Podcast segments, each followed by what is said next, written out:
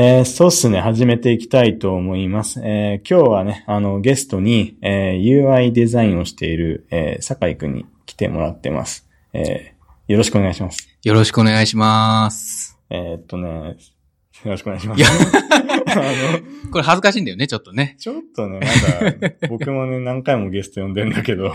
まだ慣れないんだけどね。こう、まあ、なんでこんなちょっとフレンドリーなのかっていうと、うん。まあ、あの、酒井くんとは僕同期でね、そうね。あの、まあ、5年半ほど今一緒にいる会社でうん仕事をしていて、まあ僕はエンジニアなんだけど、まあ酒井くんはデザイナーっていう立場で、あの、アプリの UI デザインをしていて、まあ iOS も Android も今やられてるっていうことで、まあなんかこう、言える範囲でいいんで、ちょっと自己紹介とかしてもらえれば、まあ皆さんにこう、酒井くんの魅力が わかると思うんで、えうん。まあでも、あの、寺川くんが今すごく説明してくれたから、ーえーまああの、今やってることは、まあほとんど、あの、分かってもらえたと思うんですけど、えーまあ今、あの、iOS と Android の、あの、アプリの UI デザインをやっていて、で、まああの、アプリのその、なんて言ったらいいんでしょうね。ジャンルは漫画なんですけど、まあエンタメ系のあのアプリのデザイン全般をやっています。うんなるほど。うんうん。エンタメ系っていうと、まあ、あんま差し、差し支えない範囲で、どういったそのエンタメ系になるかとかって言えます？うんなんかメインは、まああの、漫画なんですけれども、ええ。まああの、他にもですね、あのゲームであったりとか、まあアニメであったりとか、まあ、そういっ、たジャンルの、まあ、デザインを、まあ、なんて言ったらいいんでしょうね。まあ、あの、総括して、まあ、すべてやるような感じで、あの、デザインしてます。うん。なるほど、なるほど。その、なんだろうな、一番こう今仕事でしている、おなんだろう、デザインの中で、どういった仕事が今一番多いですか？一番多いのは、まあ、あの、さっきも言ったように、まあ、UI デザインなんですけれども、うんうんまあ、あの、その UI デザイン以外にも、まあ、例えば、その、サムネイルだったりとか、うんまあ、あの、バナーだったりとか、あの、まあ、単純にその、なんでしょう。まあ、キャラクターを使った、まあ、イメージを作る仕事だったり、まあ、あとは、あの、アニメーションを作ったりだとか、あの、アイコンを作ったりだとか、まあ、いろんな、その、なんでしょう、その UI デザインだけではなくて、あの、いろんなジャンルのデザインを作ることが多いですねう。ーん。なるほどね。その、まあ本当 UI デザイナーといっても、本当にこういろんなまあ、えー仕事が振られてきて、うん本当にいろんな仕事をしているっていうような感じなんですよね。そうですね。うんあの、なんでしょう。あの、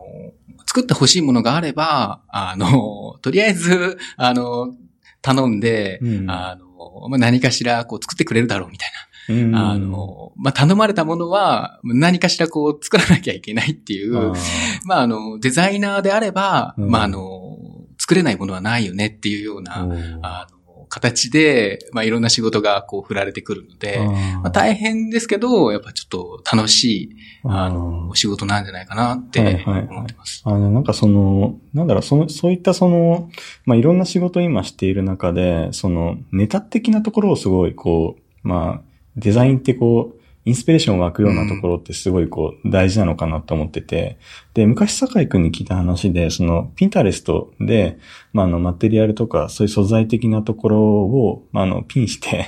で、あの、なんかこう、ネタとして、それを補助的な使い方をしてるよっていう話聞いて、で、すごいその坂井くんのピンタレストをちょっと見てたんだけど、まあなんかかなりの量のピンをすごいしてて、えっとまあ、そういうのもやっぱこう、なんていうんですかね、急に作ってって言われるからこう、やってるのかなとか。ああ、あの、まさにそれで、あの、やっぱり、その、まあ、わからないところのデザインをこう作るってなった時は、あの、まあ、他に似たような、あの、デザインをしている、まあ、あの、人たち、まあ、優秀なデザインがいっぱいあるので、まあ、そこをこう、マーケティングして、まず、あの、まあ、こういったものが、あの、受けているんだなっていうのとかを、こう、まとめてみてから、まあ、自分でデザインを作るっていう流れがすごく多いので、まあ、そういった時に活用したりとか、まあ、あとは、まあ、単純にその、なんて言ったらいいんですかね、その、自分のその引き出しみたいなやつを、まあ、頭の中に、こう、取っとくのって、ね結構難しいので、あの、まあ、そういったこう、自分の好きっていうものが、まあ、集まっているところを一つ持っておくと、うんまあちょっと困った時とかに、ええああ、これ良かったな、みたいなのを、まあ見返す場みたいなはいはい、はい。形にできて、まあすごく便利なので、あまあ結構使ってますねあ、。なるほど、なるほど。なんだろうな、そのエンジニアとしてだと、まあおそらくなんですけど、まあその GitHub とかで、うん。そのコードを、このコード素晴らしいなって思ったらそのリポジトリをスターするみたいな感じで多分使うんだけど、まあ多分デザイン的にもなんかそのデザインがいいねって思ったらきっとピンしてとか、まあいいねして的な感じで使うっていうイメージで、そこでさらに自分が好きなものからこう拾ってきてっていう感じなんですかね。なんか。やっぱりその、なんて言ったらいいんですかね。まあ同じ使い方なんですけど、ええうーんなんて言ったらいいかな。うんうん。似たような、ええあの、例えば、その、まあ、漫画の表紙とか、えあだったら、うんあの、その漫画の表紙を、えもうこう、ひたすら集めるみたいああ。な、あの、形で使ったりとかしてるので、ええうん好きか嫌いかも関係なく、同じ種類の、みたいなうん。感じで。そうだな。なんかあの、例えばその、GitHub とかだと、その、まあ、これがいいから、あの、みたいなところあると思うんだけど、うん。あの、まあ、イメージの場合は、まあこれもいい、これもいいみたいな感じで、もうガンガン集めて、まあ、あの、その中から、例えばこの、ここが共通していいよね、みたいなあものとかを、まあ、拾って、まあ、それをこう自分のデザインにこう、落とし込むみたいなあ。作業とかをするので。まあ、なんかこう、一つこれみたいなのじゃなくて、まあ、とりあえずこう、バーってまとめて、あの、まあ、その中から、まあ、これ、これ、これ、いいね、みたいな、うんいいところをちょっと、あの、もらって、まあ、自分のデザインに使うみたいうんなるほどね。な形で使ってたえりとか。えあまあ、それすごい面白いっていうか、まあ、あんまりエンジニア観点で言うと、そうですね。まあ、同じその、好きなライブラリの作ってるリポジトリとかだと、ちょっとそういう気持ちになるかもですけど、あんまりそういうのはなんか、なさそうだなと思って、ちょっと面白い話が聞けました。う。うんん、ありがとうございます。なんだろうな。ちょっと次の話に進みたいんですけど、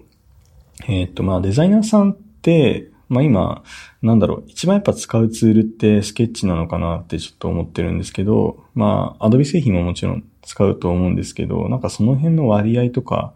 まあ最近その UI デザインを、その、まあアプリの UI デザインをしている中で、えっと、どれぐらいの割合になっているかとか、まあ、なんだろうな、そもそもスケッチってどれぐらい使ってる感じなのかなっていうのをちょっと話聞いていきたくて、えー、まあ、僕は結構スケッチを今使って作業、えーデザイナーさんとしてるんですけど、えー、坂井さん的にどうですか？ああ、あの、UI デザインに関しては、もう完全にスケッチになっていて、えあの、まあ、さっきも話したことなんですけど、そのバナーとかイメージとかに関しては、まだちょっと、あの、フォトショップとか、ー、えーあの、そういったアドビ製品をまあ使っているような感じですね。うんうんうん。やっぱりあの、スケッチって、そのデータの管理だったりとか、えーまあ、あの、その、プロトタイプを作るときとかに、まあ、すごく、まあ、スピーディーにできますし、まあ、あの、簡単なんで、えーあの、まあ、導入は結構すんなりきましたね。あーまあ、なんで今も、フォトショップでその UI を作ることは、ほぼないえー状態になってます。その、導入がすんなりいったっていうところでちょっと話聞きたくて、その、UI チームの、その、デザイナーさんって、もうみんなスケッチ触れたりするっていう感じなんですか？ああ、それはちょっと微妙あ かな。あの、本当に、なんでしょうね。みんながみんな UI やってるわけじゃないから、ーえーあの、まあ、UI をやってる人たちは、まあ、スケッチを、まあ、こう段階的に少しずつ、あの、導入していってるみたいな感じで、やっぱり既存のそのデータが全部 Photoshop で もう作られているから、そうですよね。あの、なかなかこう、全部を全部、あの、移動するっていうのって難しくて、あの、まあ、他のその、そうですね、あの、企業さんはどうなってるかは、ちょっと僕もわからないけど、えまあ、うちに関しては、まあ、あの、できるところから、まあ、少しずつ、まあ、スケッチデータに移行していって、あの、まあ、完全に、その、スケッチデータに、まあ、あの、できるところもあれば、ちょっと残っているところもある。うん感じで、まあ今のところはだいたい8割ぐらいはスケッチになっているのかなっていう感じ。うん、なるほどね。なんだろう、その、スケッチにこう切り替えれないポイントっていうところで、まあなんだろう、その、ちょっと今、ショーノートに書いてくれてるところだと、まあちょっと日本語対応とかの部分とか、うん、まああとはその、まあ先ほどもちょっと話してたバナーとかサムネイルっていう部分はやっぱりこう、まあ、なんだろう、まだフォトショップを使ったりとか、まあアニメーション作るとこだったらアフターエフェクツとか使ったりするよっていう、まあ風に書いてくれてて、まあでも、なんていうんですかね、スケッチだとやっぱその、そういったところが厳しいポイントもあるので、やっぱこう、そこ使ってるっていう感じなんですよね。そうだ、なんかあの、スケッチ、まあ、日本語対応、まあ、ほぼしてないんだけど、うん、あの、まあ、縦書きもできないし、あ の、日本語のそのフォントで、あの、2行、2行以上のあの、テキストを打ち込むと、あの、テキストのボックスがずれちゃうバグがあって、まあ、あの、高さが どうしても、あの、うまく出なかったりとか、まあ、あの、テキストのそのカーニングとか、トラッキングが、まあ、うまくいかなくて、あの、フォトショップとかだと、その、まあ、カーニングをした後に、例えば、あの、日本語のテキストの、あの、びっくりマーク、うん、そのまま直打ちだと、まあ、ちょっと気持ち悪い感じになっちゃうんだけど、うん、あの、まあ、ちょっとサイズを調整して、まあ、あの、少し下に下げたりとか、そういった細かい調整が、うん、あの、まあ、イメージで書き出すってなると必要になってくるんだけど、そのあたりが、あの、ほとんど、まあ、できはするんだけど、すごくめんどくさくて。なるほど。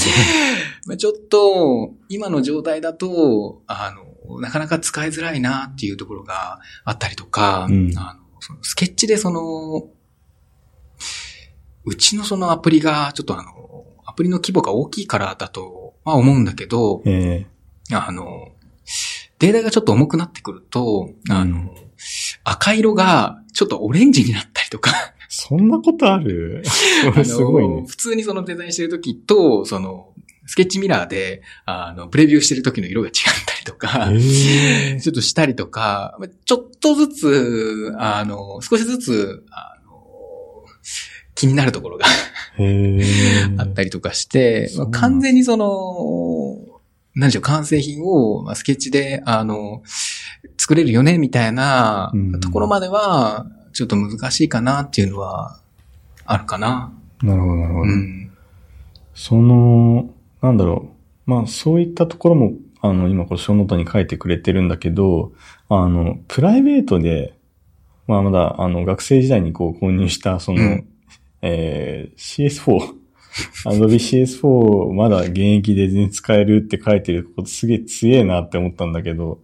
やっぱまだ使えるもんなんですかこういうのって？ああ、あの、やっぱりその、最新版に比べると、うん、あの、だいぶその機能もないし、はいはい、あの、まあ、ちょっと、使いづらいなっていうところもあるんだけど、ええ、まあ、最低限のその、まあ、フォトショップって機能もりもりじゃん。まあまあまあ、まあ、うん。あんなには使わないから、あまあその一部のその機能だけで、うん、まあ全然足りるような、あの制作であれば、まあ、全く問題ないなっていう 感じかな。でも最近 CC もだいぶ安いし、うん、あの、まあ僕がその学生だった時に比べたら、あの、だいぶその、何でしょう、敷居が下がった導入の敷居が下がったかなって。そうですよね、うん、なんかその、アマゾンとかでもかなりセールしてて、うん、なんかね、すごい安くなったりとかしてる時があるんで、まあ、かなりこう、まあ、学生さんのハードルは下がってるなっていうのは、まあ、感じますね。うんうんうん。だから、あの、まあ、学校では基本的に、まあ、使える状態で、うん、あの、まあ、授業進むと思うんだけど、うんうん、まあ、単純にその、家で制作すること、まあ、いっぱいあると思うんだけど、そういった時に、あの、まあ、とりあえず、これぐらいの値段だったら、うん、まあ、あの、ちょっと触ってみるかみたいなのが、まあ、できるのが、すごいいいなって なるほど。そうですよね。うん。まあ、本当安くなっているし、うん。まあ、まあ、Adobe だけじゃなくて、まあ、スケッチっていう、こう、えーデザインツールも増えてきていて、まあ、すごいこう、触りやすい状況には、まあ、デザインしやすい状況なのかなっていうのは、すごい感じますね。なんかその、学生さんとかも、うんまああの、僕の時なんて、そのスマートフォンってまだ出たてうん。で、あの、まあなんか UI デザインって何？みたいな。あの、まあレベルの、まああの、アンドロイド1.6とかの、あの、時代だから、はいはい。まああの、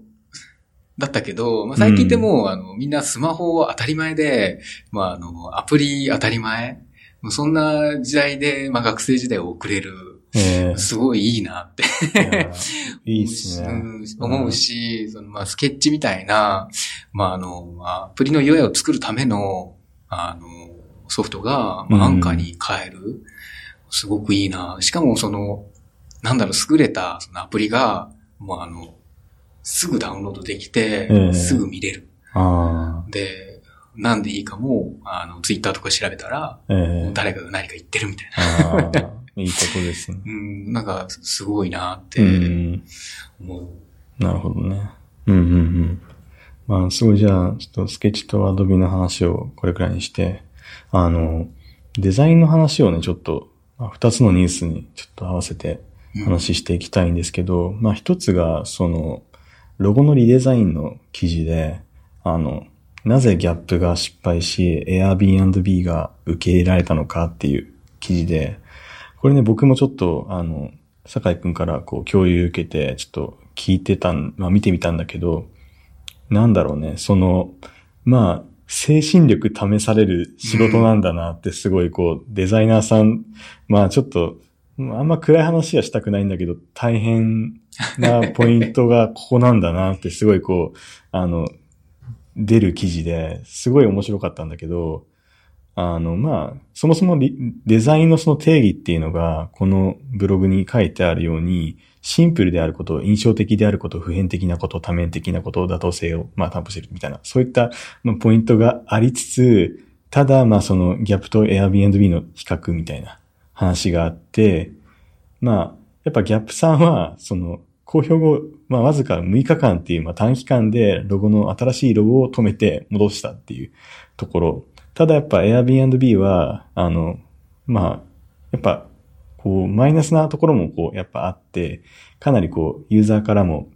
あの、Airbnb ロゴチェンジとかで Google で検索してもらうと、結構変な画像とか落書きが入った、ロゴに落書きが入ったような画像が出るんだけど、そういうところを、まあ、あの、なんていうかな、こう、まあ乗り越えて、えー、まあ、なんだろう、そのロゴにこう批判があったりとか、まあ、なんだろう、こう、もう問題があるよねって思われてても、まあ戻さないっていう、その精神力。で、あの、ああ、なるほど、こういったロゴが、まあ素晴らしいロゴなんだって、こう、まあ認められていくっていう、こう、ブランド力というか、なんかそういうところがこう、ブランドの価値につながっていくのかなっていう強い、なんだろうな、面白いなっていうか、そういう記事だったんだけど、なんだろう、これ、酒井さん的には、どう、どう、どう思いましたこれ？これ、あの、すごく共感するところがえ多くて、あの、やっぱり、その、まあ、これ、本当のところはどうかわからないんだけど、ええあのトップダウンで、その、とりあえず、まあ、トレンドに乗っとこうぜ、みたいな。あの、まあ、流行ってるからやろうぜ、みたいな、ああの、形で、まあ、リブランディングしたんじゃないかなっていうのがあって、あまあ、あの、そういったものは、やっぱりこう、バッシングを受けた時に、うん。まあ、耐えられないんだろうなっていう、あ あの、のがすごいあって、逆にその、Airbnb みたいに、その、ちゃんとストーリーがあって、ええまあ、あの、こういうそのメッセージを伝えたいからう、んうんうんあの、リブランディングするんだ、ロゴを変えるんだっていう、あの、まあ強い意志みたいなのがない限りは、やっぱこの、外からの圧力になかなかこう、耐えられないっていう ところがあって、うん。まあその、まあ実体験でも、まあよくあることなんだけど、その、え。今あるものを、やっぱりあの、変えてしまうと、ユーザーってその、なんだろう、その学習コストがやっぱりかかったりとか、うん。まああの、見慣れたものからこう変わって、あの、まあちょっと寂しいな、嫌だな、みたいな、ええあの気持ちってやっぱりどうしてもこうあるから、ええまああの、そういったものを、あの、ええなんて言ったらいいんでしょう、解決するのが、あの、やっぱり時間うまあ。長い時間をかけて、あの、こう、慣れてもらうぐらいしか、あのええ解決方法がない。ああ。で、そうなると、やっぱデザイナーは、その、バッシングだったりとか、まあ、あの、心ないような、まあ、意見に、まあ、その、耐えなきゃいけない。で、そ、の、変えたことによって、やっぱバッシングがあると、その、中からもやっぱり、うん。やっぱり変えない方が良かったじゃん、みたいな。いやーそうだねそうね俺見たことか、みたいな、あの、ことをやっぱ言われちゃうんだよね。あのど、ね。やっぱりその、開発とか、その、とかと、ちょっと違うところが、まあ、デザインはみんなのものだから、うん。あの、まあ、誰でもこう、評価を下せるし、まあ、好き嫌いみたいな。まあ、そういったところの、やっぱりこう、ストレスというかまあ、逆にそこが、あの、まあ、評価されるべきところでもあるし、まあ、多分楽しいところなんだけど、えちょっと、あの、心が強くないと、なかなか、あの、なんだろう、こう、自分がこう信じた道だとしても、あ耐えるのって大変だなっていうのはあるかうん。な。そう、そこにこう、すごく、共感したというーか、あ まあ、あの、ね、戒めというかーね、うん、なるほど。こういうことはやっちゃいけないんだなっていうのは、で、こういうのはやった方がいいんだなみたいなのは、うん。まあ、すごくあったかな。なるほど、なるほど。と、まあちょっと二つ目の記事でさ、あの、Google ニュースの新デザインが不評ならし1週間で苦情880件っていうこの記事なんだけど、まあ、こっちの記事もちょっとだけ僕読ませていただいてて、まあ、Google さんってやっぱこう、まあいろんなこうサービスを持っているし、まあ巨大なプラットフォームでもあるし、なんていうかこう、まあ Google さんの中でもまあ10年続いたサービスって本当にいっぱいあって、まあそんな中で、まあうまくいってないサービスを切るとか、機能を切るっていうのは、まあ Google さん的にも、まあかなりやっぱそれは確かにその、まあ決断だとは思うんだけど、あーまあ一切迷いがないくらいにこう見えてしまうっていうか、まあそれほどまあこうサービス切ったりとか、会社切ったりするのもまあ Google さんだったらもう やれるだろうっていう、その、それについていくユーザーたちっていう、まあ、それはそれで強いのかなってやっぱ思って、ちょっと記事読んでたんだけど、この記事についてはどう、どんな感じで感じてました？これも、まあ、あの、さっきの、まあ、話と、まあ、似たところがあるんだけど、えやっぱり、その、まあ、Google さん、まあ、使わざるを得ない サービスってえいうえところもあって、ええ。まあ、あの、まあ、強大な、その、まあ、プラットフォームだから、まあ、あの、大胆な、その、デザイン変更しても、まあ、ユーザーはやっぱり、まあ、使わざるを得ないところもえ。あって、まあ、あの、そういったことも、まあ、あって、まあ、あの、機能、まあ、削除、まあ、迷いがないように見える。うん。ないはずはなくて、まあ、きっとあの、エビテストもしてるし、ええ。あの、裏側の数値も確実に取ってるはずなんだけど、え なんかあの、なかなかこう、既存のその機能をまあ削るっていうのは、ええ。やっぱあの、数値的にも、まああの、ダメージ大きいし、ええ。まああの、短期的に見たら、あの、やっぱりちょっと、いやーっていうふうに、まあ、言われちゃうところだと思うんだけど、うん。まあ、あの、先を見越して、やっぱりあの、決断をするっていう、その、あ あの、なんで決断力が、やっぱり 他のところとは違うなっていううんがすごいあって、うん。まああとその、まあ、苦情がこうすごい来てるっていうところなんだけど、うんうんうん。やっぱり、その、ユーザーの方たちって、文句は言うけど、えうん。あの、良くても、いいねって言わない。ん だよね。やっぱりあの、ムカつくとうん、あの、文句言ってやろうみたいな感じにはなるんだけど、ええやんみたいな。あー。人には関しては、うん。まああの、まあ書く必要もないし、そうですね。うん。だからこれ880件って、実は少ないんじゃないかなっていう気もしてて、まあ、そこまで、あの、大きな、あの、反応かって言われると、まあ、ちょっとわからないところかなっていうのもあるんだよね。そうですね。まあ、あの、これって、まあ、アプリをその、開発してるとか、デザインしてる人って、みんな思ってることだと思うんだけど、そのアプリをその出すと、レビューとかで、えやっぱり結構あの、まあ、いろんな意見が書かれたりとかするんだけど、えうんうん。やっぱりその、いい意見って少ない。ううんん。あの、なんだろう。悪い意見に比べると、あの、なかなかこう書いてくれないから、うんこう、モチベーションがなかなかあの、上がらないところでもあるんだけど、はあの、そういったことを思ってる人は多分裏側にすっごいいっぱいいていいねって思ってる人たちは。まあ、あの、そういった、その、意見を持ってる人たちは、まあ、あの、裏側にいっぱいいるんだなっていう気持ちで、あの、うん。自分をこう、鼓舞していかないとなっていうのはあるし、そうだね。ただ、その、まあ、うん。ユーザーに、まあ自分もユーザーだから、そのうん。やっぱりいいなと思ったものに関しては、あの、すごくいいですっていうふうにええ。言うと、やっぱその、見てると、あの、そういった意見があったりとかすると、ええ。やっぱすごいモチベーションが上がるし、あの嬉しいなっていう、うん。まあ、この人のためにもっとやってあげたいなっていう気持ちに なるから、そうですね。まあやっぱりあの、いいと思ったものには、まあバンバン、あのそういった 意見を、ええまあ、送るのがいいんじゃないかなってああ。思うね。でも本当、なんかプラスな意見っていうのはすごい、あの、嬉しい時が、やっぱ僕だって、ねこの、ね、ポッドキャストも、やっぱり 反応してくれたら嬉しい。そうですね。すごいあの、いろんな、なんか、えーリスナーさんがやっぱりついてくれてて、あの、やっぱこう、えーなんだろう、ツイッターとかで意見いただいたりとか、まああの、聞きましたとか、あの、仕事しながら聞きますとかって、こう、声をいただけると、まあ、それだけで僕は結構承認欲求満たせるというか、すごい、あの、聞いてくださってるんだろうなって思って、まだ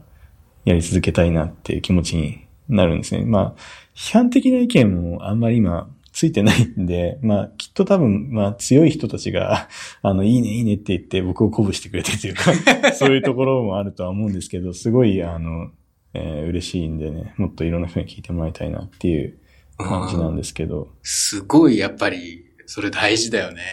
大事っすね。やっぱ、こう、なんかい、えー僕らがこうやったところに対して反応があるってなると、やっぱそれだけでかなりこう、モチベーションはあるんで、うん。やっぱりあの、アップデートとか、そええ。の自分が作ったものがこう世に出ると、えあの、まあ、ツイッターとかでうん。反応気になっちゃうーし、そうですね。まあ少しでも、その、なんだろう、これすごくいいですみたいなえことを言ってくれてる人がいると、え。あの、やっぱこの仕事最高だな、みたいな。あの、うん。まあその前に、あの、ぐちゃぐちゃになってても、ええ。あの、シャキッと回復する、まあすごい力があるから、うん。なんか、そういったのって、まあ、あの、なんだろう、まあ、あの、言ってる本人はそこまでこう、まあ、気にしてなくても、見てる方って、ええすごい、あの、力になるから、そうですうんね。ああいうのって本当に嬉しいなって。そうですね。やっぱなんか、このソースねもエゴさしてて、うんやっぱこう、見ちゃうんだよね、やっぱ。見るよね。そう。だからすごいね、あの、なんか僕が他のポッドキャストさんの感想やっぱ言ってた時期があって、言ってるとやっぱね、いいねすごいす、すごいスピードでされるんだよね。でその理由が分かった。やっぱ。やっぱ見てるんだって。いやもう、あの、なんだろう。そういったのって、こう、ね すごくいいなって。うんそうっすね。なんかあの、なんだろう、その、まあ、いいねをその返すっていうのも、まあ、素敵だし。こう、そういったその批判的なやつじゃなくて、まあ、あの、いいね、いいねっていうので、その場を盛り上げていくみたいなうんので、やっぱすごい大事だなって。そうですねうんいいものには、まあ、いいって言ってあげるっていうう。ん もう完全にこれお願いみたいになってる。も うね、でも、やっぱり、ねそういったところってうん、すごいモチベーションにつながって、そうだね。やっぱりこう、いいものをサイクルになるんじゃないかなってうそうですね。なるほど、なるほど。まあちょっと、なんだろうな。あーあと、小ノートでこう、感銘を受けた話っていう 話で。これね、なんでこの記事をえ見つけたのか、正直わかんないんだけど、えーえっと、えーこれは、老舗や定番はなぜすごいのか。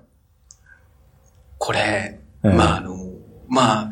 なんて言ったらいいんだろう、その、生存戦略っていうか、生存戦 ちょっとなんか急にアニメっぽくなっちゃったけど、あの、なんて言ったらいいんだろう、その、単純にその、まああの、ここではちょっとマクドナルドの話になってるんだけど、ええ。まああの、まあ行きつけのそのラーメン屋とかで、あのお店ってまあずっと変わらない味でいいよね、みたいな。ああの、あの味って食べたくなるんだよね、みたいな。ー、え。ーあの、話があるんだけど、まあそういう、その、ずっと食べたくなるような、えーあの変わらない味って、あの実は、まあ、少しずつ時代に合わせてうん。味を変えているっていう、まあ、内容なんだけど、まあ、やっぱり全く変えないっていうのって、廃れていっちゃうんだなっていうのが、まああすごくあって、まあ、アプリも一緒で、あの、まあ、変化が怖いからといっーて、えーあの、まあ、既存のその状態のまま、うん。まあこう、ずーっと、あの、サービス続けるんじゃなくて、あの、まあ少しずつ、まあ、あの、ユーザーさんに負担をかけないレベルで、あの、チューニングしていかなきゃいけないんだなっていうのは、まあ、あの、飛躍しすぎかもしれないけど、まあちょっと感じたなっていうのがああるな。ーなんかあの、うん。すごくその、巨大なプラットフォームとか、えーまあ、あの、強いサービスになってくると、まあ、あの、うんなんだろう、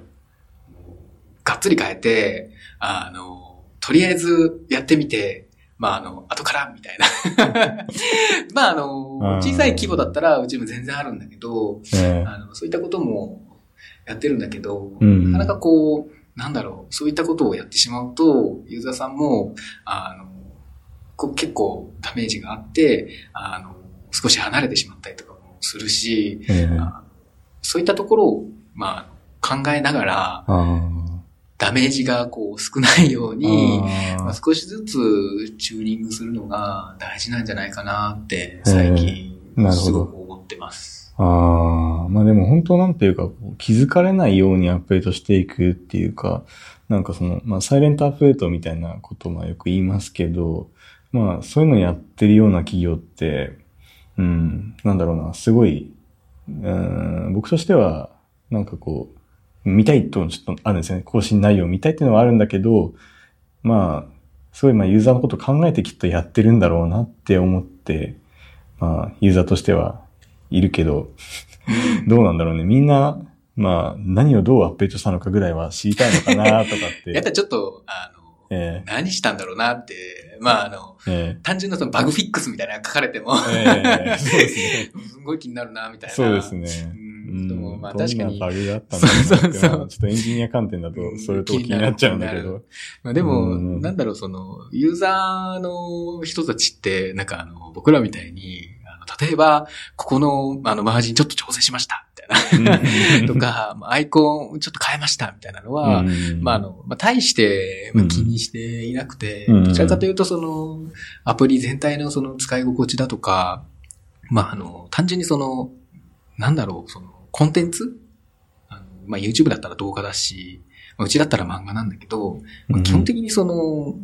UI に興味がある人って、多分いなくて、うん。あの、まあ、動画が見やすきゃいいし、はい。漫画が見やすきゃよくて、ええ。基本的にそういったところを邪魔しないように、あのえしてあるものが、まあ、一番いいのかなっていう。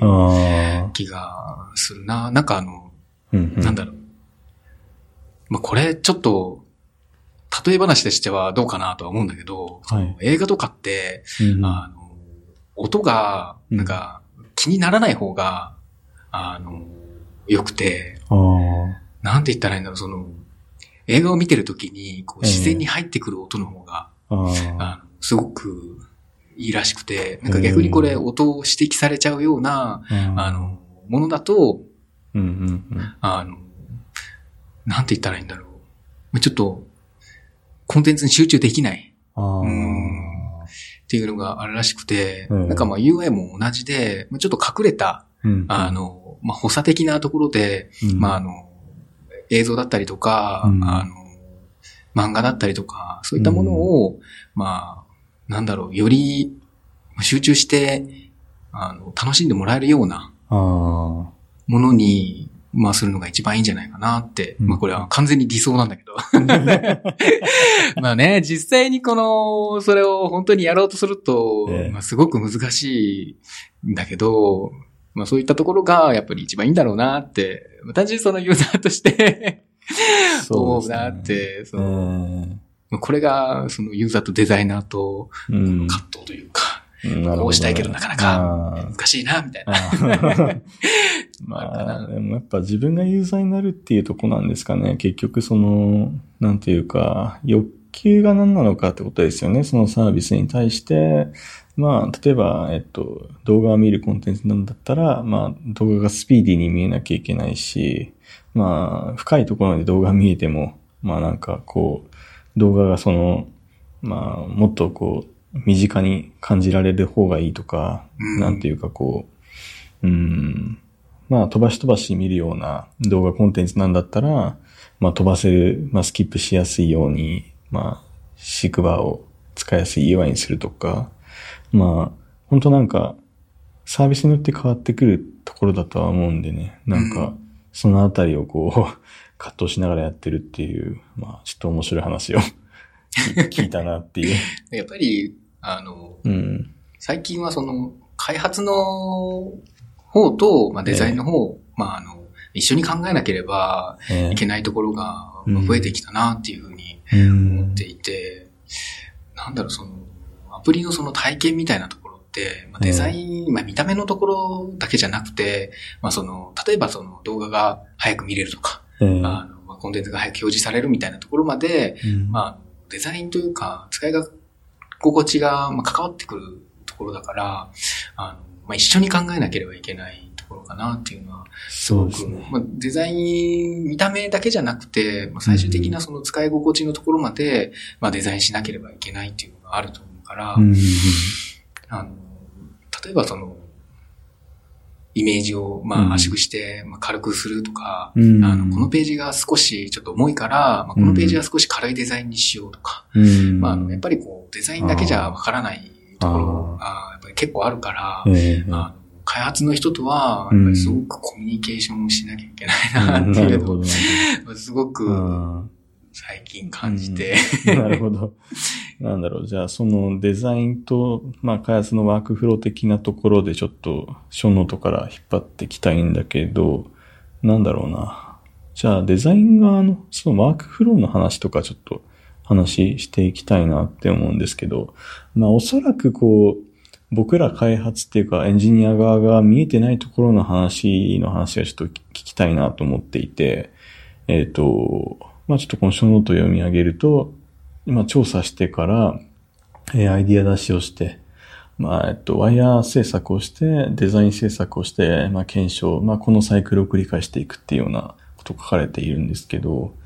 なんだろうな、明確的にその、なんだろうな、そのデザイン制作までがおそらく、まあ、デザインを作っていくところで、まあそこから検証になっていく感じだとは思うんですけど、そうですね。僕らが見えてないところで言うと、まあ調査ってどういうことしてるんだろうなっていうところがちょっと見えてなかったりとか、えー、まあ、アイディア出しもどういうふうなアイディア出しをしてるのかなとか、ちょっとまあいろいろ気になるところがあるので、まあ、調査からちょっと聞いてみたいなってところなんですけど。これ、うんあの、結構、なんだろう、理想のサイクル なるほあなところ、まあ、あの、確かにええ。やってはいるんだけど、え基本的には、あの、分かれ目みたいなものって、ええ。すごく曖昧で、ええ。あの、まあ、調査と、まあ、検証は、ある程度分かれてるんだけど、ええ。まあアイディア出しからワイヤー制作、デザインに、あの、至るまでって、まあ、あの、ほとんど同じ、な、なんて言ったらいいのかな、ひ一連の流れで、わーって進んでいってしまう形になっていて、うん。というのも、やっぱりサイクルがすごく早くて、ええ。まあ、あの、次から次へと、あの、新しいその、仕様というか、うん。案件が、やっぱりあの、ええ現場って、あの、バンバン入ってくるええ。状態になってるから、まあ、調査のところに関しては、まあユーザーさんからのフィードバックだったりとか、ええ。単純にその数値のところだったりとか、ええ。まあ、あの、まあ、開発、そのデザインのところから、やっぱりここってこうした方がいいよね、みたいなうん。ところだったりとか、まあ、いろんなところから、まあ、あの、出てくる、その、意見だったり数値を、まあ、拾って、まあ、こういった、あの、解決方法がまあいいんじゃないっていうのを、まあ、アイデアとしていただいた後に、あの、本当に、その、例えば、あの、これを追加したいですみたいな、あの、アイデアがあったとして、あの、問題の方をちゃんと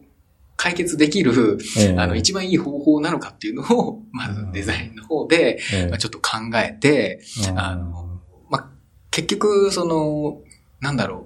う。例えば、あの、こうして、こうして、こうして、こうして、あの、こうしたいですみたいな、結構、その、大きな、あの、回収内容ええ。を、あの、まあ、考えている、ええ。あの、あ最初考えてたとしても、うん。結局これって、あの、実は、ボタンの色変えれば解決するんじゃないみたいな。ことって、やっぱ結構あったりとか、するんで、あの、アイディア出しのところでは、まあ、そういったところ、あの、結局、これって、こうした方が、うんまあ、いいんじゃないみたいなところとかを、まあ、バーっと、あのいろいろこうアイデアを出していって、まあ、あの、その中から、あの、まあ、そうですね、チームの人たちと話はしして、うん。あの、じゃあ、これ良さそうだね、みたいな話になった後に、ええ。あの、軽いそのモックみたいなものをうん。バーッと作って、うんうん。で、まあ、あの、全体に共有して、うんあの、これ良さそうだね、みたいになったら、まあ、細かいところまでバーッと作っていくっていう感じで、で、まあ、あの、リリースした後に、あの、まあ、結局どうだったかっていうところを、まあ、検証するっていうところまで、あの、やるっていうのが一番いいんですけど、検証って結構難しくて、結局その変えたところが、本当に、その、例えばその数値に関与しているのかっていうのが、すごく細かい、なんて言ったらいいんだろう。変化になるから、はい。本当にこれ解決したのかなみたいなところって、あの、なかなかまだ分かりきっていないところがあって、ええ。ちょっとここは、まあもう少し詳細に分かるようになればなっていうふうに思ってるんだけど、そうですね。ここもそのデザインだけじゃなくて、数値をこう検証する人だったりとか、そうですね。まあ開発の人だったりとか、まあ、そういった人たちと一緒に供給しながらすうん。進めなきゃいけないから、うん。なかなかこう、早いサイクルでこう回してると、一番おろそかになってしまう、うんところかなっていうふうに今思ってます。そうですね。なるほど。なんかこう、やっぱこう、じゃあ、やっぱ歩み寄りというか、うんまあ、開発、まあ、あとはデータサイエンティスト的な人とかの、まあ、こう、人とまあ一緒にこう、領域を理解しながら、まあ、本当にユーザーが必要なところっていうのを、まあ、そのサービスに合わせて、えーまあ、決めていく。で、その決めていく過程でデザインも決まっていくっていうような、まあ、サイクルな、協業の仕方がすごい、まあ、求められているような感じが今の話だと、まあ、ちょっと分かったんだけど、なんだろうな。まあ、ちょっと開発とデザインのところにちょっと特化して聞きたいんだけど、なんだろうな。その開発と一緒にまあ多分協業することってまあめっちゃいっぱいあると思うんですけど、アプリエンジニアの人と。なんだろう。なんか気をつけてることっていうか、ああります？あ、あの、これ、まあ、あの、他のデザイナーの方は、まあ、ちょっとわからないんだけど、ええ僕がこう、すごく、あの、注意してるというか、ええあのこうしようって自分にこう言い聞かせてることは、ええあの、アイディアをなるべくこう、出しやすい雰囲気にしたいなっていうのがあって、あの、こう、こういうのいいよねみたいな話から、まあいろいろこう広がっていくところもあったりとかして、あーええ。まあそういったところのこう意見が、あの、まあデザインにこう出しやすい。なんかこれデザインに行ったら怒るんじゃないかなみたいな、そういった、あの、雰囲気をこう出さないように、あの、すごく、なんだろう、どんな意見でも、ええ。あの、こうポジティブに 受け取って、まえ。えあ例えばその既存のデザインが、まあ、あの、これ良くないじゃんみたいなことを言われても、あの、そうですよねっていう。あの、あのまずは、そう、まずは、あの、受け止めて、ええ。あの、その後、まあ、どうするかっていうのを、ちゃんとこう決めるように。頭か、ら、あの、いや、それはないでしょ、みたいな こと言言わないように、ええまあちょっとして、まああの、開発の方たちも、その、なんだろう、一緒にこう、アプリのデザインを考える。ええあの、まあデザインがこう、デザイナーの、デザイナーだけのものじゃないよみたいな、あの、雰囲気って、やっぱり大事なんじゃないかなってそうですね。アイディアが、は、そう、あのデザイナーだけが、まあ思いつくものじゃないし、う。うんんデザイナーだけが考えるっていうのも、まあちょっと限界はあると思うから、ええ。あのまあいろんなこう意見を、まあ、受け止めて、え その中から、ええ。まあ、あの良さそうなものを、えまあこう、提案していく。っていうるほのは、すごく、ど。あの、まあ、あの、開発の方たちと、まあ、一緒にやるときには、あの、大切にしているところだし、うんうんなるほど。あと、なんだろう、その、開発の方たちが、あの、ここって多分大変なんだろうな、みたいなうんところに関しては、あの、理解をして、うんデザイン側で歩み寄れるところに関しては、うん歩み寄っていきたいなっていうのは、すごくあるかな。あまあ、画像の書き出し方法だったりとか、あ。のまあ、ガイドのその作り方だったりとか、うん、そうですね。うん。やっぱりその、そういった時も、あのわからないのに、ちょっと聞きづらいな、みたいな 時とかってあると思うんだけど、はい聞きづらくないように、うん。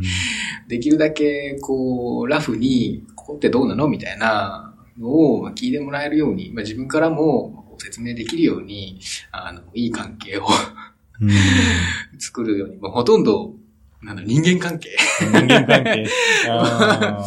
でも、デザイナーって一番すごくそこ大事なんじゃないかな。まあ、開発の方も多分一番そこ大事なんじゃないかなって思うんだけど、そうですね。やっぱり組織が大きくなったりとかうん。すると、まあ、あの、遠慮はする必要はないんだけど、ええあの、いろいろこう話せる、あのなんて言ったら環境うん。が整っていることが一番重要な。ああ。まあでも本当そうですよね。まあ、要は言いやすい環境っていうとこだとは思うんですけどね。うんうんなんか全部一人でやっちゃうみたいな、うん。環境だったらちょっと別かもしれないけど、そうですね。いろんな人が関わってサービス作ってるから、うんうん。まあ、いろんな人のその まあ気持ちを組んで、まあ最終的にはユーザーに一番いい届けるっていう、うんなるほど。まあできたらいいなっていう、まあ、理想の ところかな。なんですかね。まあ、その、まあ、その気持ち的なところでは、そう、そうですね。酒井さんはすごいこうどっしり構えてるっていう感じの、まあ話だったんですけど、あの、開発と協業していく中で、なんというかこう、あの、まあツールとかで、例えば、なんだろうな、あの、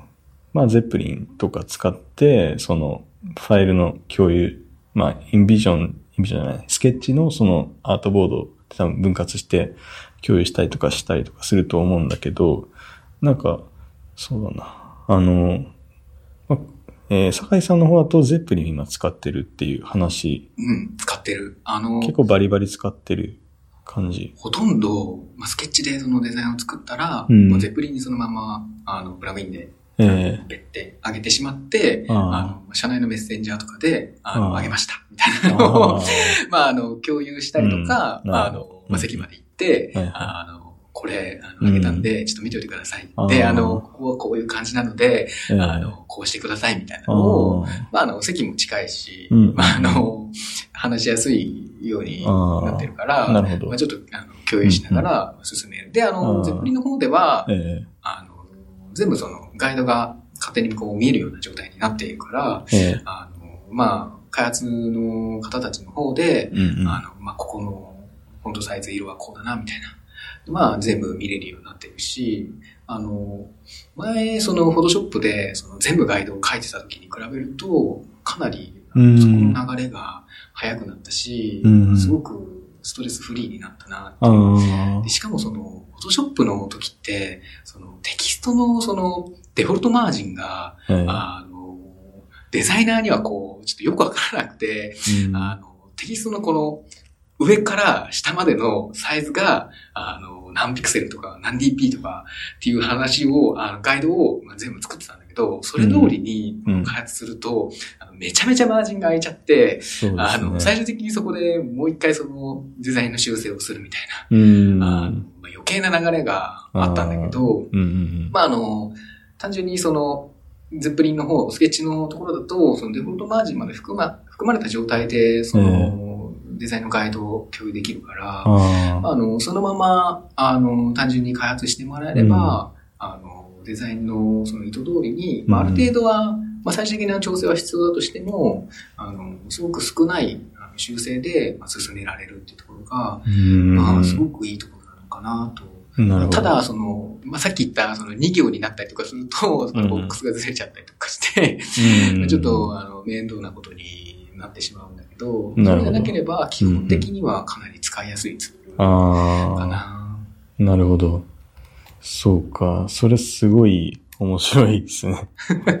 なんか、まあ、デフォルトマージンまでって考えるところっていうのは、すごいこう、なんというか、まあ、プログラミングも意識した、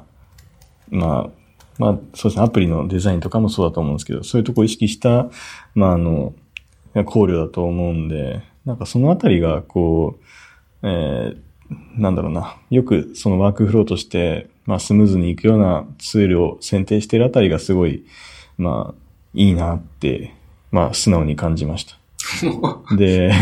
なんだろうな。僕も今、最近ちょっといろいろ触ってるツールがあって、ギャラリーっていうツールがあるんですけど、これがあの、Google さんが作ってるツールで、まあ何かっていうと、これまあちょっとスケッチから、えっと、えっと、まあこのギャラリーのプラグインを使うと、えっと、ファイルを上げることが、まあアートボードを分けて上げることができるんですけど、まあなんというか、あの、このギャラリーっていうツール自体は、あの、なんていうのかな、その、ファイル共有の、まあ、場として使えるツールで、例えばこの、えーこのページとかだと、ちょっと重たいんだけど、まあ、こんな感じで、あの、プレビューが見れて、えっ、と、まあちょっと後でリスナーさんには僕がこれツイートしてるやつとちょっとリンク貼っとくんですけど、まあかなり、まあもうわかりやすい形で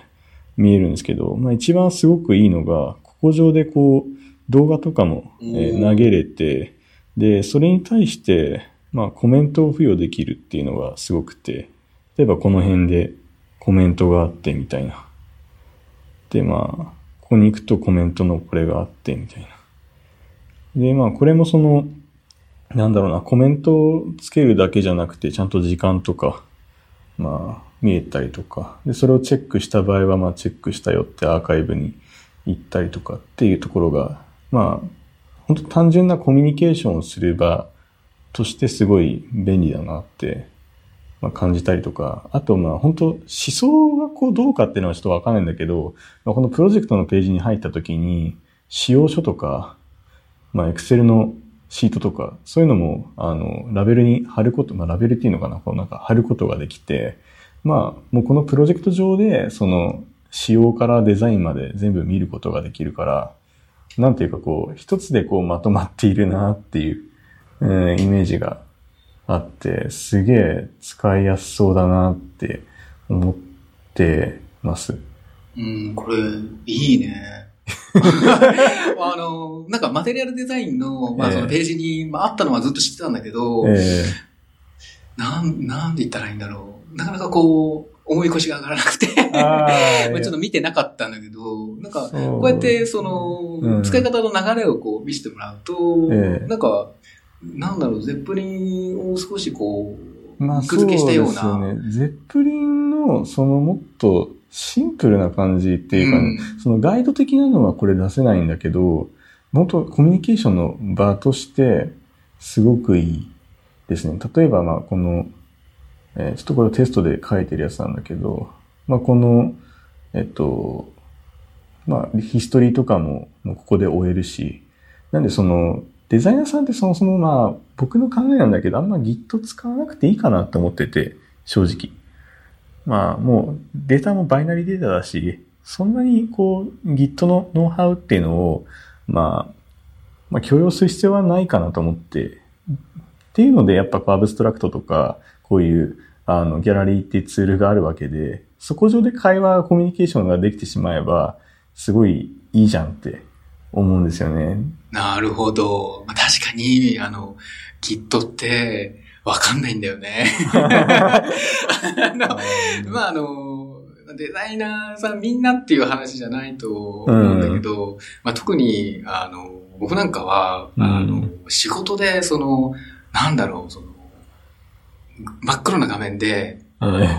文字がバーンみたいなのは、うん。全くないし、あ下手するとその、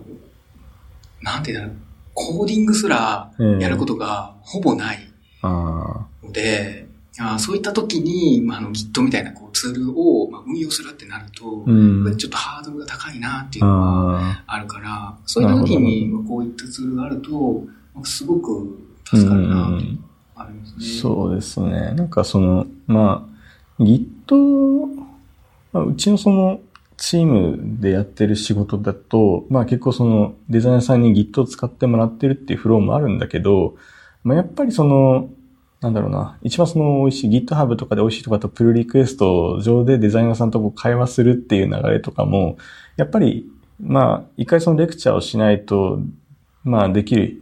まあできる人ってやっぱできなくて、なかなかこううまく、あの、まあ導入しても、まあただただそのプッシュ、プッシュして、マスターに反映して、で、まあそのまあ GitHub に反映されたら、まあ自動で、えーメッセンジャーに、あの、フック投げて、あの、まあ見、見れるような、まあ通知が飛ぶみたいな自動で。っていうのをまあ作ってはいたりするんだけど、やっぱりそれをこう、デザイナーさんにこう、やってっていうと、なかなかこう、まあ、あーまあ、初めに入ったからちょっと教えますみたいな感じにちょっとなっちゃうケースが結構多いので、やっいやぱ、絶対そう。あの、うん。まあ、これ、なんだろう、あの、多分、その、ちゃんと勉強すれば、誰しもが使えるし、えーあの、まあ、そんなにその難しいものでもないのかもしれないけど、やえ。っぱこう、イメージ？ーうん。そう、あの、なんかちょっと難しそうだな、みたいな、ええあの、その導入部でのその印象がうん。あるから、ちょっとその、億劫な、そうだね、あの、こう腰が持ち上がらないところもあるし、えまあちょっと、そうだね、あの、簡単な、その、機能しか、やっぱり、なんか、使えないっていう状態に、どうしてもなってしまう。そうですよね。なかなかやっぱ難しいですもんね。うん。なんというか、そうですね。ちょっと、小ノートからまた変えてみると、どうだろうな。えーっと、UI にアニメーションさせる場合の話なんですけど、どうなんだろうな。まあ、あの、えー僕もあんまりそのアニメーションに対してはちょっと強くないんですけど、まあ昔このプロトパイとか、今の坂井くん書いてくれてるんですけど、これもちょっと触っ、ベータ版かなで触ったことがあって、まあ本当僕デザイナーじゃないけど、すごい簡単にその iOS なアプリケーションを、まあもうプレビュー、デバイスでプレビューするぐらいまでこのプロトパイだと作れたりとかするし、あと、ちょっと最近試してるやつだと、プリンシプルっていうツールだと、もう、本当まあ GUI 上で、Mac 上でも簡単にアニメーションを作ることができるんで、本当えー、楽ちんだなってすごいうん。感じてて。あの、すごくツールが進化してて、えなんか、そう、プリンシプルとかも、あの、まだ触れてないんだけど、ええあのまあ、動画見てると、すごくええ簡単そうだし、そのタイムラインでこう、あの、制作ができるから、そうですね。あの僕みたいな、その、うん。もともとこう、フラッシュを使ってた、うん。あの、あの、フラッシュユーザーには、ええ。だいぶこう、優しいツールだなってあいう、ー。まあちょっとあの、フラッシュ悲しい、あの、え流れになってしまっているけど、えフラッシュね。うん。あの、大学の時は、あのええ。フラッシュ専攻だったから、おー。フラッシュ先行。そう、あの、ええ。アクションスクリプトをずっとやってたし、え。あの、まだちょっと、実際まだフラッシュ、そのアニメーションを、ええ。まあ簡単に作るっていうところでは、やっぱり一番 優れているなっていうのはあって、なかなかこう、大会、あ代わりになるようなえツールも出てきてなくてえ、うん。まあ、今はアフターエフェクトをずっと使っているんだけど、うんうん。なんか、そういったツールってちょっと重いから、うん。そういったものにこう、取って変わるような、もっと簡単に使えるようなええツールがこう、バンバン出てきてて、そうですごいな。ね。しかもその、単純にその動画をこう再生するだけじゃなくて、ええあのちゃんと押したら出るとか、そうあの、そういったところまで、フローがこう、きちんと見える形で、うんあの、モックアップ制作できるし、そうですね。京都場合は、そう、あの、うん。ちゃんとその、スクロールして、あの、ここタップすると、ここがアニメーションして大きくなってみたいなところまで。制作が本当に簡単にできたから、うん。なんかね、うん。その、なんというか、まあ、こういうアニメーションするツールって、まあちょっとさっきフラッシュって話が出たんだけど、やっぱこうコードを書かなきゃいけない部分じゃないですか。で、まあちょっとデザインツールの中にフレ、フレーマーっていいんですかねこれって読み方。フレームは、そうですね。フレーマーとかも、その、まあ、Facebook 製の、あの、プロトタイプを作るツールですけど、やっぱ内部的には、あの、コーヒースクリプトっていう、まあ、JavaScript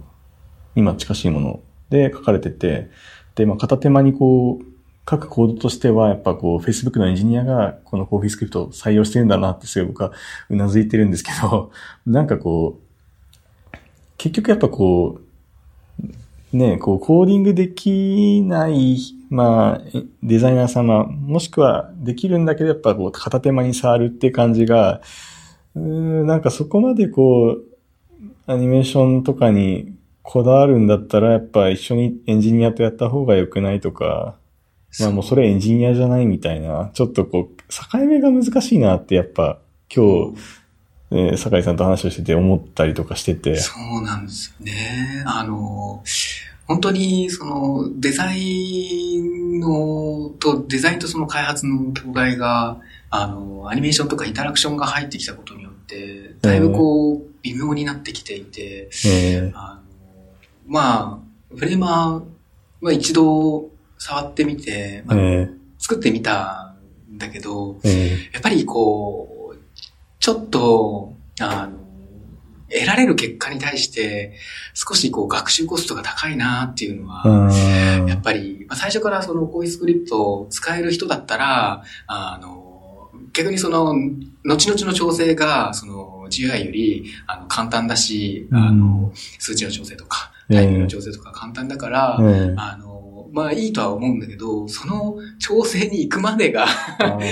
すごく大変だと思うから、なかなかこう、デザイナーが、あの、こう、初めて触るツールっていうところだと、ちょっと難しいのかなっていううん。ところがあるし、ええ。その、例えばその、まあ、アンドロイドの方って、さっきマテリアルデザインで、すごくあの、アニメーション、インタラクションを重視してるんだけど、うん。あの、うちのその、僕が作っているアプリって、つい最近までは、そのうんうん、アンドロイド2系まで対応してたりとか、まあもう最近はちょっとまあ、切ってしまったんだけど、ええ。まあ、そういったところになってくると、やっぱりその、アニメーションをさせて、まあ、よりこの体験をこう、良くしていくっていうところの以前に、まず、その、うん。ちゃんとページが表示されて、ああの、で 使えるーうん。あの、ストレスなく使えるところ、あの、ええ。パフォーマンスのところに、やっぱりこう、時間をかけた方が、いいねっていう話が、やっぱ現場のところだと、まあ多くて、なるほどね。あの、まあ、結局その、まあ作ったはいいけど、あの、ちょっと重くなっちゃうなとか、ああの、あの、この動きするには、あの、この前のページまで修正が入って、ーうんうん。あのちょっと、修正の範囲が多くすぎるな、みたいな。とか、あの、夢は大きいけど、なかなかこう、現実的に、あうの、ん入れるっていう風になると、う、うん。なかなか、そうですね、あの、難しいところもあったりとかして、うん。まあ、後々はこう、やっていかなきゃいけないところなんだけど、ええ。あの、こう、どっしり構えて、ええ。あの、アプリ全体のその体験を変えていくぐらいの気持ちでないと、なかなかこう、うん。あの、局所、あの、ピンポイントピンポイントで、ええ。あの、こう、ここだけ入れるみたいなのって難しいなっていうふうに思ってますね。そうですね。だから最初からその既存のアプリにこう、え使っていくというよりかは、うん。まああの新規のアプリに、あの、導入して、うん。あの、全体のその、体験のところを、あの、まあ UX を上げていくために、あの、インタラクションを作っていくところに、まああのうん。入れるとか、うん。うん。なるほど。まあ、シンプルなその、機能のアプリで、あの、この、バリューを上げるために、うん。あの入れるとか、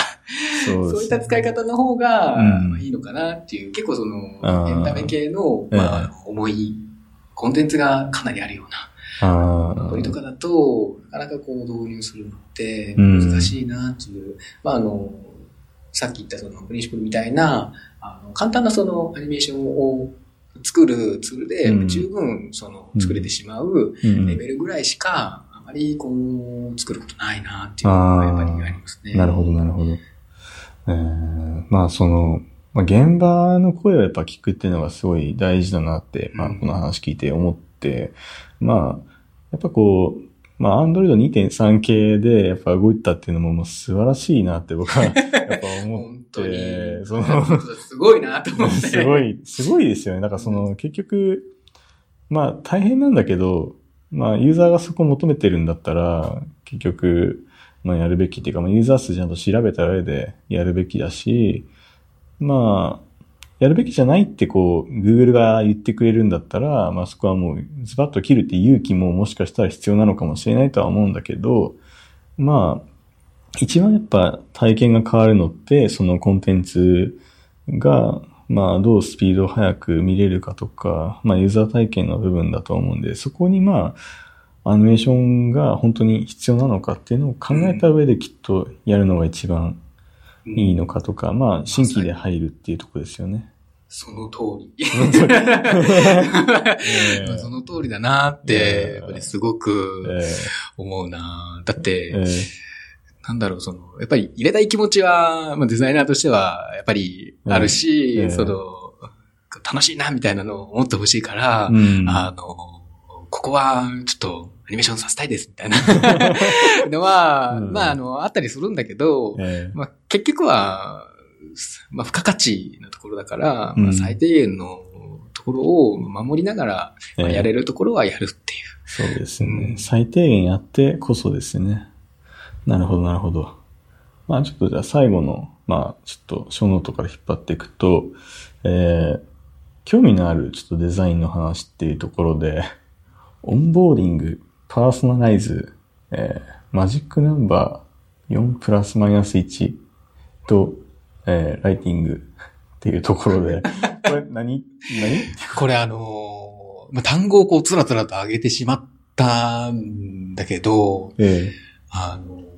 まあ、単純にこう、最近、興味があるというか、まあ、気になってるなっていうのがあって、まあええオンボーディングっていうのは、その、手ほどき、あの、アプリ、あの、例えば、新規のユーザーさんが来た時に、ええあの、まずはこれ、ちょっと使ってみてね、みたいな。ーで、ーあの、しばらく経った後に、こんな機能もあるよ、みたいな。使ってみないみたいなのはい。を、こう、少しずつこう学習させていくような、ええあの、まあ、あの、マテリアルデザインのそのガイドラインにも、あの、最近こう追加、最近じゃないかな。ちょっと前に追加されたんだけど、ええ。あのやっぱりこう、単純にこう放っておくと、うん。ユーザーさんは、まあ、あの、今までその、使っていた機能だけを、まあ、あの、使ってたりとか、えあのまあ、何も知らないまま、あの、あんまり良くないな、みたいな感じになって、あの、離脱しちゃったりとか、まあ、あの、うんまあ、単純にその何も言わずに、まあ、あの、パッと使えて、あの、最高っていうのが、まあ、あの、まあ理想の形だとは思うんだけど、やっぱそういうのって、なかなか難しかったりとか、あの、単純にその気づいてもらえないところとかもあったりとかするので、まあ少しずつこう、負担をかけない程度に、多分最初にこう、バーって、これもいい、これもいいみたいな。これ使ってねみたいなのをこう押し付けてしまうと、あの、まずいけど、まあええ適切なタイミングで、あの、これどうかな？みたいな。のを、あの、押し付けがましくなく、うんあの、こう教えてあげるっていうのは、すごくアプリの、その、なんだろう、アプリだっだからこそできるところだと思うし、すごく大事なんじゃないかなってすごく最近思っていて、ええ。まあ、あの、ちょっと勉強したいと思っているしほ、どあの、少しずつう、ん。その仕事のところで、ええ。ちょっと使っていきたいなっていうふうに思ってます。はいはいはい。パーソナライズ。これは最近すごく流行っていて、まあ、あの、寺川くんも、ええ。なんだろう、iOS11 ええのところで、ええあの、パーソナライズ化されてるね、みたいな、あそう話もしてたと思うんだけど、そうですね。最近はもうそのユーザーのその情報をある程度、あの、持った状態で、そうですね。本当に適切な、まあ、ものをう、ん。こう、ちゃんと進めていくっていう。うん。あの、今までそのカスタマイズって言って、ユーザーがこう自分であの好きな情報をこう選択して、ええ。あの、それをまあ表示するみたいな形だったのが、まあ自然にこう裏側で情報を取って、そうね。そう、あの、なんて言ったらいいんだろう、スマートに、まあ。あの いろいろこう、ええ。おすすめするみたいなのあが、まあ流行っていて、多分それって、その裏側のところでは、ものすごい、うん。その大変なことを、多分やってると思うんですけど、まああれですよね、すごいその、やっぱできる会社とできない会社がそれはあるかなって思っていて、まああの前回、どこの話だったかちょっと覚えてないんですけど、あの、えー、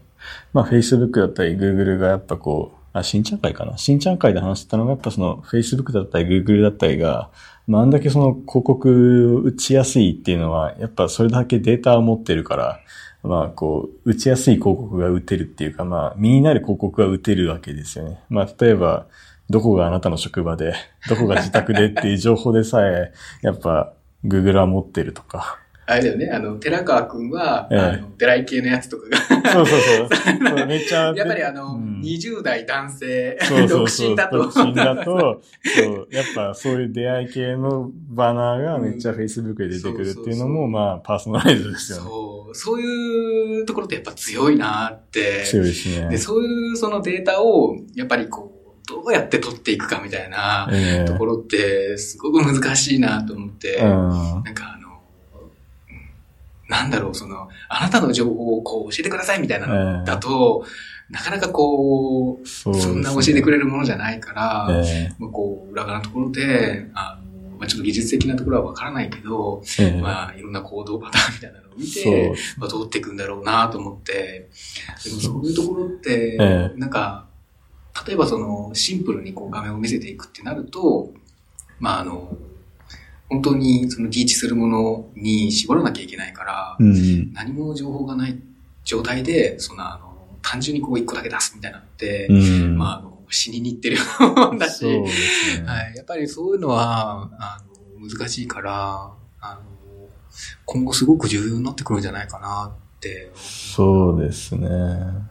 マジックナンバあ、ー4プラマ 1? これ、認知心理学の話なんだけど、なんだろう、僕がちょっと知ってる用語かわかんないけど、例えば、桃色クローバー Z とかだと、桃黒って略すとかそういう話ですか、これ。あ、似てる。ああ、でも、もうほぼそれ。で、えあの、なんだろう、人間ってその、短期的な記憶、今までなんか、7プラマイ2だったらしいんだけど、あのそんな、なに、あの、7個も、あの、短期的に記憶できないらしくて、最近は4プラマイ1らしいんだけど、ええ まあ、その一つの画面とか、まあ、一度にこう、与えられる情報が、あの、まあ、3から5ええの間じゃないと認識できないらしくて、ああ。なんかあの、アップルとかは最近すごく、なんだろう、一画面に入る情報が、すごく少なくなってきてて、あの、まあ、そういったところもあるのかな。まあ、本当のところはわからないけど、なんか、あの、こう、いっぱいこう、バーって出して、その中から選んでね、みたいなのをやっても、なんか、こう、それをこう、認知できない。あ。なんだろう、こう、いっぱいある中で、こう、探そうとしても、ええあの、見つからなかったりとか、あのいっぱいありすぎると、えもうえどれを選んでいいかわからなかったりとか。そういったものって、やっぱりあるんじゃないかなっていうのを最近すごく思っていて、うん、なるほどね。Google のその、あの、Google Play うん。ストアとかは、ええ。最近あの逆に、あの、一画面の中に、え もうあの、情報をとにかくもうバンバン入れて、まああの、いっぱい見せるみたいな、一覧みたいな形になっていってるから、うん。結局その、どっちが正しいかっていうのは、まだわからないところなんだけど、なるほどね。個人的なその、その体感としては、え。やっぱりその、一度にこう見せる情報っていうのは、絞った方がうん。伝わっていくんじゃないかなっていうのがすごく最近あっうんなてる、ほど。まあ、なるべくその画面をこうシンプルにしていったりだとか、えあの、まあ、一度にこう伝える内容えはうん。少し絞って、あの、単純にその頭の中でこう読んだ時に、ええ あの理解できるかっていうあところとかをまあ最近すごく重視している。ええ まあ何を作るにしても、ええあの、一度にこう情報を与えすぎないようにええしたいなと思ってます。これってなんかあの、電話番号とかは、えそういったところの技術を応用してるらしくて、携帯の番号もあの4つ区切りになってたりとか、あ。うん。やっぱりそれぐらいが、うん人間が覚えられる、やっぱ限界なんじゃないかなっていうのがやっぱりえあるみたいでえ、なるほど。昔は、あの、まあ、とりあえずそのファーストビューに、入れられる情報をバーン入れるみたいなあのはあったけど、まあ、あの、そういったところも、まあ、少しずつ考え直して、なるべく、そうだね、あの、前のパーソナライズじゃないけど、ん重要な情報を、あ。うん。あの絞って、まああのうん伝えていくっていうのがうん重要になってくるのかなと思って、うん最近、こ。のマジックナンバ。ー 気にしながらデザインしてます。ああ。まあ、iOS ね、11のストアなんかもすごいもう今、まあちょっとまだベータだけど、うんまあ自分触ってて思うのは、もう広告1個しか見えないって、すごいこう、なんだろうな。まあ馬鹿にされてるのかなすごい。まあ、思うけど、まあ、うんでもあれも結局、やっぱそうですね、その絞って見せたいっていう、こう、うん。まあ、デザイナー側もそういうふうにやっぱ感じててそうなってるのかなって思うし、まあ、アップル側がそうやって、まあ僕にパーソナライズしたものをこう出してくれてるっていうのもまあ思うので、うん。まあそれかこう Google のプレイ、プレイストアか、うん。まあちょっとどっちかっていうのはちょっとまたここ見ていくところが、そう。増えそうですね。すごく気になっていて、ええ。しかもその、あの、Google のプレイストアって、えあのマテリアルデザインガン無視だし、めちゃくちゃアップデートを毎回してて、まあ、気づいたらデザインも変わってるし、ええ。えなんか、Google、あの、マテリアルデザインってすごくこうしっかりしたデザインで、すごくわかりやすいし、すごく好きなんだけど、ええ。あのプラットフォーマーにとっては、まあ、ガイドラインは、あの、守るものじゃなくて、作っていくものなんだなと思って、あ まあ、あの、良ければそれに変えていくみたいなあ、なるほどね。ところもあるのかなと思って、うん。なんか Google のその、なんだろう、やり方みたいなところって、なんかあんなに大きいのに、あスタートアップみたいな、ああ、何でもこうチャレンジして、とりあえずやるみたいな。強い人がねそう、あの、なんだろう、その意識を感じるから、感じ。なんかあの、デザインのこう、良し悪しは、またちょっと別としても、うんあの、やってることに関しては、すごくこう、注目して、なるほど。見てますね。なんだろう。まあ、そうだね。うん。ライティングなあ、話で。これも、うんあの、デザインすごく関わってくると、か関わってくることだと思うんだけど、うん。ああの、文言、テキストのところで、あやっぱり結構、わかりづらくなってしまうものとかもあって、単純にその、まあ、この前、あの、すごく気になったサービスが、あの、モバイルスイカなんだけど、スイカ。ああ。の定期をちょうどその、まあ、パスモから、あの、スイカに、あの、モバイルスイカに変更するタイミングがあって、まあ、つい最近、あの、引っ越しか、引っ越したからなんだけど、あ。ええ。あの、その時に、あの、モバイルスイカに定価定期を移動して、ええ。で、あの、その中に、なんか機能として、あの、定期のその、期間が過ぎたら、あの、自動的にその、タッチした時に、あの、チャージしたお金を使っていく機能を止めるっていう、あの、機能があるんだけど、ええ。そこの、その、利用するか、あの、利用しないかみたいな、あの、設定ページが、けわかりづらくて、あ あの、その、機能を利用する、利用しないっていうふうに、あうんの、選択肢があるんだけど、ええその、なんて言ったらいいんだろう。見ながらの方がいいかもしれないんだけど、まあじゃあまた、あの、小ノートの方にも、あの、その画面の、まあ、なんか、ものを 貼っとくんで、そうだね。あれだけど、なんかすごいまあ分かりづらさはすごい伝わる。あ あの、この、このストレスみストレたいなスみたいな。やつを、うん。あ、これこれこれ、あの、お定期券有効期間外のええ。SF 利用設定ってやつなんだけど、えこの利用設定を、ええ。あの、設定、利用するっていうところが、あの、定期券の有効期間外も SF での乗車ができますっていうふうに書いてあるんだけど、えうん。SF がまず何の略か全くわからないし、はいはあの、利用するっていう方で、これ止める機能なのに、い。はあの、乗車ができますっていうのが、よくわからないし、えでしかもこれ選択して、あの、この設定が、あの、もう適用されてるのか、適用されてないか、もうちょっとわからないし、うん現、在、その、適用している状態なのか、してない状態なのかっていうステータスも見れないし、うん。ページでこの下音声機能とかの、あの、設定もあるんだけど、えその機能との分かれ目もすごく分かりづらいし、その下にある、その、変更するっていうボタンがあるんだけど、えうん。このボタンを押したら、その上の変更が設定変わるのか、それともこの下の機能単体が変わるのかが、もう分かりづらいし、もう、これって多分、その、なんだろう、その、テキストの伝え方を変えれば、あの、多分あの、なんだろう、すごく分かりやすくなるはずなんだけど、うあん。の書いてる内容が整理されてないから、ああの、まあ、こう、使う人が、もう、こんがらがってしまっていーて、あ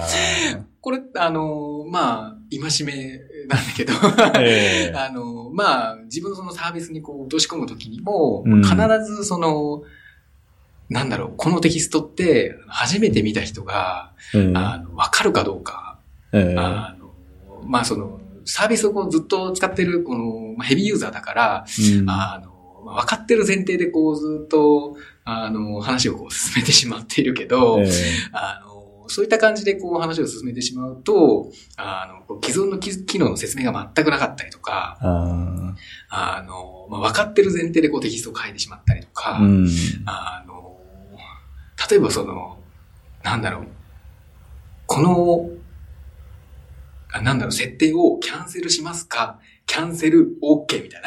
な。キャンセルをキャンセルするかみたいな。あー。まあこれすごい有名なあの話なんだけど、ええええ。まあ、そういったことがやっぱ起こってしまうから、一度こう自分の中で噛み砕いて、まああの、俺は、あの、初心者だぞっていう、あの、あのもう、なんだ、まっさらな状態に戻ってから、あの、一度そのテキストを見て、うんちゃんとそのサービスに載せていくっていうのがうん。大事だなっていうのを、うん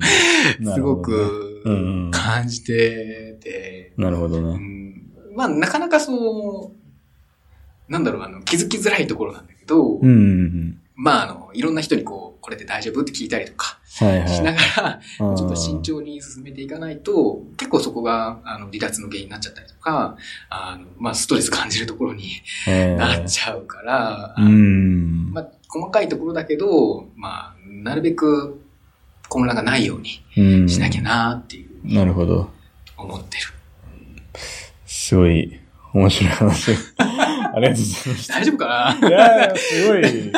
良かったっすよ。なんていうか、まあ、なんだろうな。うーん、まあこの4つのオンボーディング、うん。パーソナライズマジックナンバー4プラマイ1、ライティングなところはまあ、なんていうかまあ、デザインっていうよりは、まあちょっと一個前の。そうですね。っていうところでも、まあ、ただデザインに落とし込んでいくときに大事だなっていうところで、やっぱり、あ、あの、デザインって結構その、ええ。素材によってすごく変わるところが多いから、はい。あの、なんだろう、まあ、その準備の段階でデザインも8割ぐらいまあ決まってしまっているうん。っていうのをすごく最近感じていて、ええ。まあ、素材によってもそうだし、ええ。あの、まあ、テキストのその内容だったりとか、ええ。その、例えばキャンペーンの内容だったりとか、その企画の段階から、その、うんデザイナーが入って、うん。こうした方がいいよみたいな話を、まあ、するっていうことをしないと、まあ、結局その、決まった内容のまま、そのまま作るだけじゃ、あの、やっぱり一番いい形で、うんあのお客さんのところに届けることができないから、えそこが一番大事なんじゃないかなって、いや、素晴らしいですね。まあこれ、ええ。あの、できたらいいなっていう。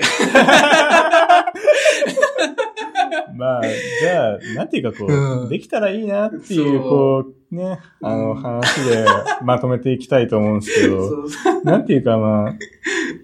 まあ、こういうことをしていきたいというか、まあ、多分やれると思うんだよね、結局。まあ少しずつ、まあ、やってるところではあるんだけど、え。やっぱりこう、なんて言ったらいいんだろう。あの、役割じゃないけど、ええあのこう手を出しすぎると回らないところも、ええ あったりとかするから、うんちょっとそこは、あの、いい塩梅で、いい塩梅で。ちょっとやっていきたいなとなるほど。いいいっすね。まあ、じゃあ、そういった感じで、こう、今日は、えっと、まあ、酒井さんに、えーお越しいただいて、デザインの話を聞かせていただきました。まあ、本当長い間。めっちゃ長くなっちゃった。そうです。いや、でも、すごい、あの、面白い話だったんで、ちょっとまたー編集してね、うん。あの、あげたいと思うんで。よろしくお願いします。ありがとうございました。あの、あのうん。なんだろう。緊張もしたし、ええ 内容も大丈夫かなって。あーいやでも。でも、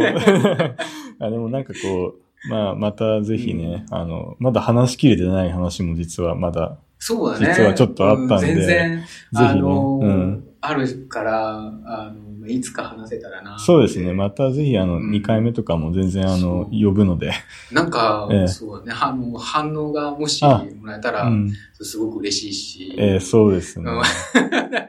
まあこれあの、。なかったらすごく寂しいけど。まあ、もらえればもらったでまた、そういう話も、うんあの、できたらいいな。そうですね。結構やっぱまだあの、こう、うちのソースねはうんエンジニアの人が結構聞いてるのが多いので、まあもっとこう、いろんな人に聞いてもらいたいっていうのもあるんで、まあデザイナーさんとかにも、まあぜひあの、周りにも布教してもらえると 嬉しいです。ぜひ、ぜひ。じゃあ、まあ今日はこんな感じでね。えー、ありがとうございました。ありがとうございました。